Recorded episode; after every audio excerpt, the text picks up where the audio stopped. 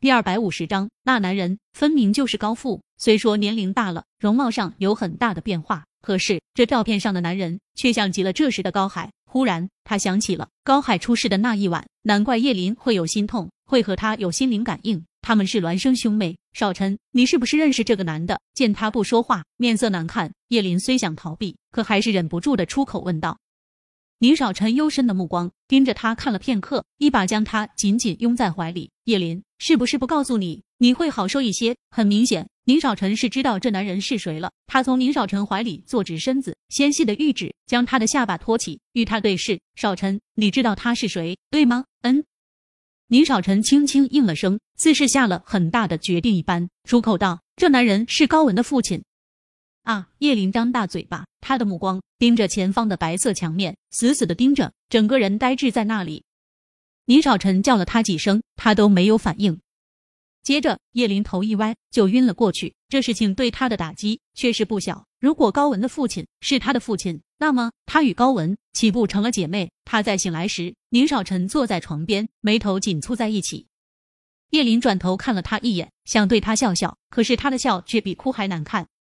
他撑着双手坐起身，我我怎么会在床上了？你晕过去了，我把你抱回来的。有没有哪里不舒服？叶林摇头，将耳边的头发拢到耳后，看似一脸的不在意。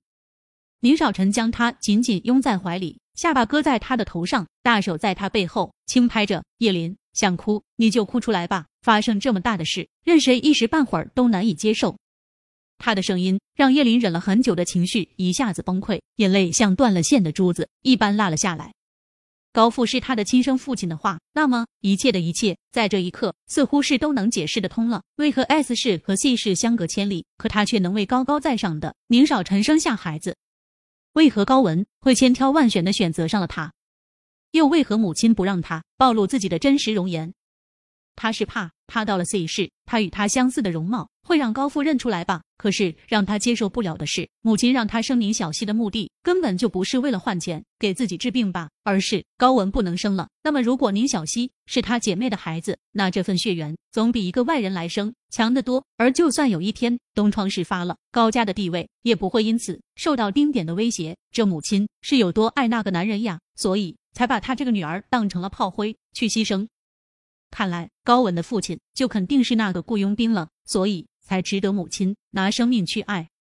还有高海，他真是太意外了，他居然有一个异母同胞的哥哥，所以当他遇难时，自己才会那么悲伤，那么痛苦。他也似乎能想得明白，梁国安为何好好的会离开了，必然是发现了母亲与高富的事，而他生病，到头来只是正好为这些事做铺垫的一个借口而已。想着自己的人生，到头来还不如母亲的爱情来的重要。叶林的心空荡荡的，母爱、父爱在这一刻都成了笑话。